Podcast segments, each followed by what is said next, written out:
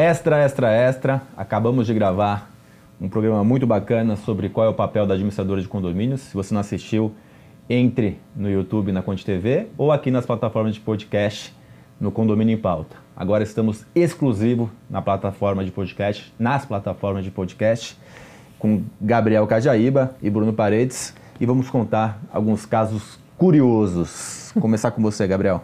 Olha, vou falar para vocês a importância de ter uma boa equipe, né? Eu tive um caso no condomínio que foi assim.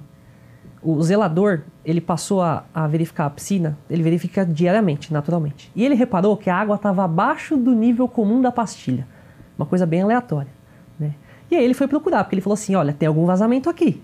E aí ele foi procurar, o que, que a gente descobriu? Ele teve que quebrar uma parede, porque ele descobriu que parte da tubulação da piscina estava por, por, por uma área que não existia acesso, para ele achar esse vazamento. Né? Então, a importância de ter uma boa equipe.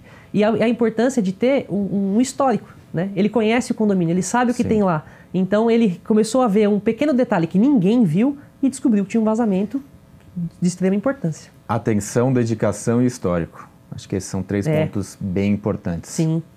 Bruno, o que, que você tem para contar para gente? Uma dica referente a fraudes.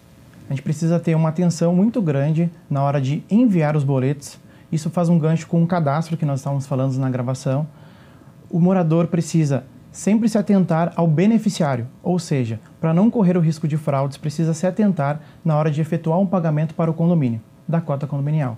Lembrando que essas fraudes, normalmente, o vírus está dentro ou da máquina do morador ou do e-mail do morador. Então, Sim. sai o, o, o, boleto correto da administradora. Original. Original, e aí é, esse, esse vírus que está dentro da máquina ou do, do, do e-mail do morador põe uma capa e aí acaba fazendo a fraude. Sim, dando um gancho nisso, a importância do aplicativo, né?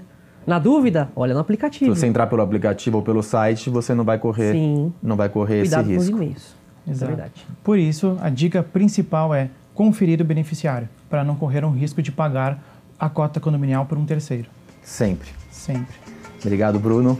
Obrigado, Gabriel. Obrigado. Você, vai lá, quem está aqui no podcast, também siga a gente no Conde TV, para nos assistir no YouTube, ou continue aqui também na plataforma. Até semana que vem. Um abraço, um beijo a todos.